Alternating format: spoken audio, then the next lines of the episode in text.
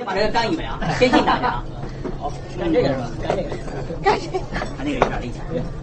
那个原来在山西是卖牛肉的，呃，一不小心误进入了币圈，第三年干了比特币，那个稀里糊涂就挖了矿。后来，一五年第一次来美国，然后每年都来，今年来的这个这个时机呢比较特别，正好是这个政策比较严打的时候。哎，说到这有点紧张。那个，呃，这个币圈呢越来越大，大的有点太快。他们说泡沫太大了，但是我感觉这个泡沫呢还没还没来啊，因为这个这些大韭菜们呢都躲在门口不进来，都观望，然后就在那儿研究区块链技术，呃，都不买币，你知道吧？都希望比特币跌，没进来的人都希望比特币跌。我们呢都在里边儿，那都希望比特币涨。于是呢，这个门口的人和这个没进来的人呢，就在门口碰上了。啊，一边人想进去，一边想出来。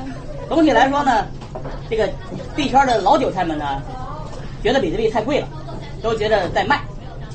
啊，然后呢，还没进来的这些人呢，都觉得比特币还很便宜，准备进了。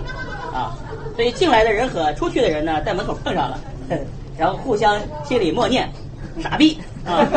然后呢，逻辑是逻辑是什么呢？逻辑是逻辑是老韭菜们忍不住了，觉得这个没信仰了啊！因为长得大家已经没什么信仰了，是吧？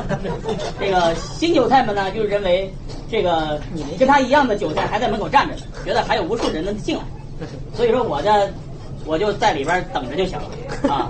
我希望呢，这个这个这个这个韭菜们越来越多啊，价格呢越来越高。反正呢，将来世界上就两种人，一种是有币的人，一种是没币的人。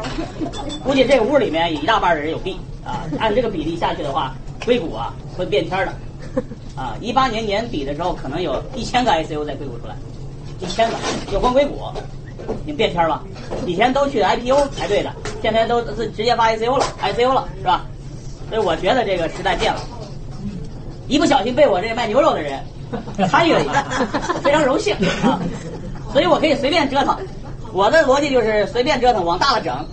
如果整的整破产了，整黄了，就比方说比特币归零了，我大不了回去山西平遥继续卖牛肉，所以无所谓，我后路都想好了。回去以后卖牛肉的时候。